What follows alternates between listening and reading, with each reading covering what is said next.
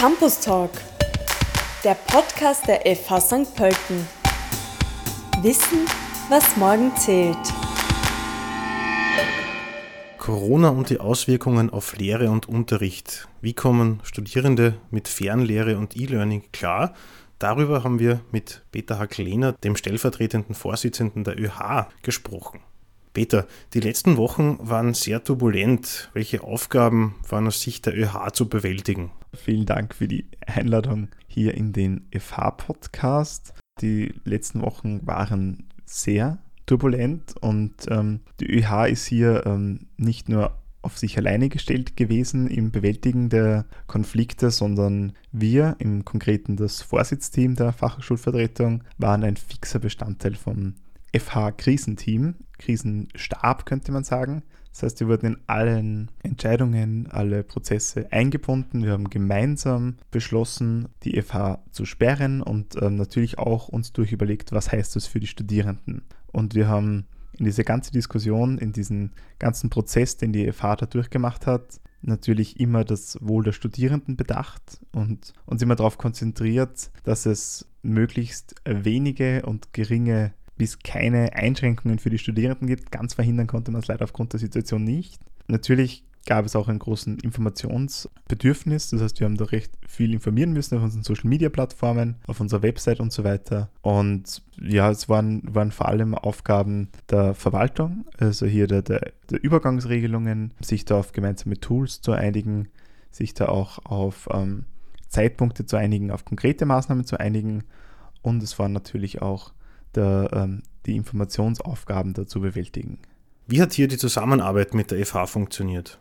Die Zusammenarbeit mit der FH hat hier, wie eigentlich auch in allen anderen ähm, Stellen, ziemlich gut funktioniert. Also wir haben eine wahnsinnig gute Zusammenarbeit schon in den letzten Jahren eigentlich etabliert und immer schon gehabt. Und das hat sich auch hier wieder, würde ich sagen, bewahrheitet und ähm, aber auch ähm, irgendwie hat nochmal Fuß getragen. Also wir haben noch enger zusammengearbeitet, wobei eng natürlich nur auf den Zusammenarbeitsgraden, jetzt nicht auf der körperlichen Nähe beruht. Wir haben dann auch äh, ab der zweiten Woche, also in der Woche sofort nach dem Bekanntwerden dieser Ausmaße, unsere Sitzungen nur noch über äh, Online-Konferenztools abgehalten, eben weil es richtige und wichtige Schritte sind. Im Großen und Ganzen wurden wir wirklich in alle Entscheidungen eingebunden, die irgendwie wichtig waren und, und haben auch viel eigenen Input bringen können und auch unsere Vorschläge, Inputs sind gut aufgenommen worden äh, und auch unsere Anfragen und die Anfragen an uns ähm, wurden relativ schnell beantwortet und ich glaube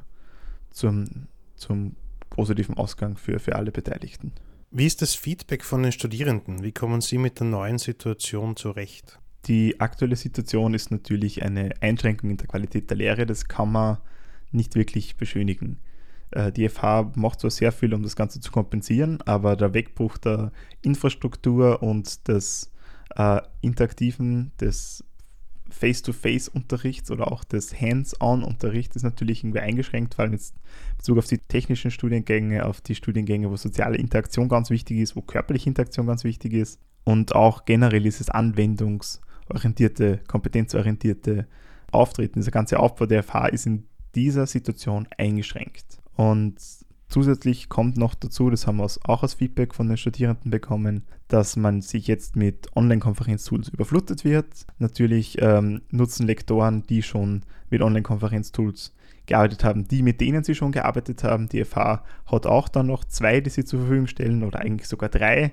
Es kommt dann teilweise auf sechs, sieben verschiedene Online-Konferenz-Tools, mit denen sich ein Studierender, ich glaube jetzt im Maximalfaktor, auseinandersetzen muss, um den Unterricht zu konsumieren. Und das ist dann natürlich auch ein bisschen komplex, kompliziert. Man muss ständig überall reinschauen. Es ist für beide Seiten auf alle Fälle äh, ein Zusatzaufwand, jetzt ein Mehraufwand äh, an Organisation. Und das Feedback der Studierenden fällt aber trotzdem in großen Bereichen eigentlich sehr positiv aus. Studierende haben sich darauf eingestellt, ähm, nehmen die Situation an und machen das Bestmögliche draus.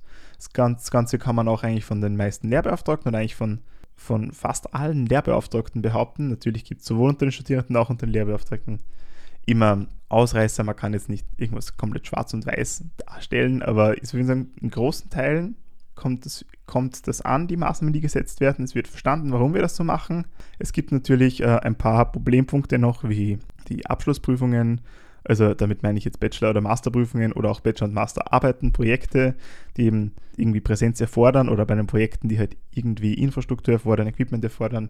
Da gibt es noch ein paar offene Punkte, die noch beantwortet werden müssen, äh, aber dazu fehlt es auch noch von offiziellen Statements, also von Seiten Regierung, Bildungsministerium gibt es noch aktuellen Fällen ja noch nicht zu allen Punkten Lösungen, vielleicht mit jetzigem Zeitpunkt schon, jetzt hier in diesem Moment gerade noch nicht, wo ich ähm, hier mit dir spreche.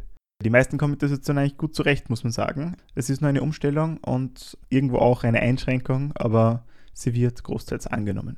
Welche Hilfestellungen bietet die ÖH an, beziehungsweise wie helfen sich die Studierenden auch untereinander? Die Punkte, die die ÖH schon immer angeboten hat und jetzt natürlich auch weiterhin anbietet, ist die individuelle Beratung per E-Mail, sind natürlich ähm, Möglichkeiten der Sozialförderungen ähm, für Krisenfälle, sind natürlich aber auch generelle Informationsmöglichkeiten bei Sozialfällen, bei Krisenfällen, wie, man, wie wir da beistehen können, sind auch Möglichkeiten zu organisatorischen und strukturtechnischen Fragen, auch zum Prüfungsablauf und so weiter. Das haben wir schon immer gemacht. Da haben wir jetzt einfach noch viel mehr ähm, angesetzt, mehr Personal quasi und ähm, also mehr Personal, wir haben, stecken mehr Zeit rein, mehr Leute wir ja nicht automatisch, wir stecken jetzt nochmal mehr Zeit rein, legen einen großen Fokus drauf. Zusätzlich ähm, gibt es ganz viel Information, die wir über unsere ganzen Kanäle verbreiten, zusätzlich die Website, die sozialen Netzwerke, also Social Media Kanäle, äh, und so weiter und so fort. Da wird auch ganz viel Information schön aufbereitet für die Studierenden, was sie direkt betrifft, seien es Informationen von der FH oder von der Bundesregierung, von offizieller Stelle eben. Also natürlich werden nur offizielle Informationen verbreitet. Und zusätzlich bieten wir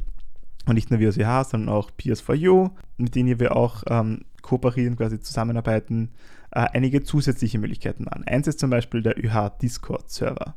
Also das ist ein, in Wahrheit ein, ein Kommunikationsaustauschplattform, ursprünglich entwickelt für Spiele, um quasi einfach miteinander zu reden, während man spielt. Aber man kann auch toll schreiben über diese Plattform und das ist quasi so eine Art ähm, Mensa-Treffensersatz. Da kann man sich zusammensetzen, kann man in verschiedenen Kanälen miteinander einfach sprechen, einfach Headset auf oder Laptop, äh, Mikro an und miteinander losplaudern. Jeder, der da drinnen ist, quasi mit dem kann man plaudern, man kann miteinander schreiben und man kann auch gemeinsam ein bisschen was spielen, äh, um sich die Zeit zu vertreiben, weil man jetzt sonst nicht ganz so viel machen kann. Und da bietet man zusätzliche ähm, Kommunikationsmöglichkeiten für Studierende. Plus es gibt auch viele Tipps von, von Seiten Peers, jetzt zum Beispiel Kochrezepte, was man da ausprobieren kann zum Kochen, für Sport und, und ähm, ein paar so Tipps gegen, gegen Langeweile, was man so alles machen kann. Also da haben wir einfach einige zusätzliche Informationen und Möglichkeiten, Ideen schön aufgearbeitet und, und präsentiert. Die Auswirkungen der Corona-Krise werden einiges verändern.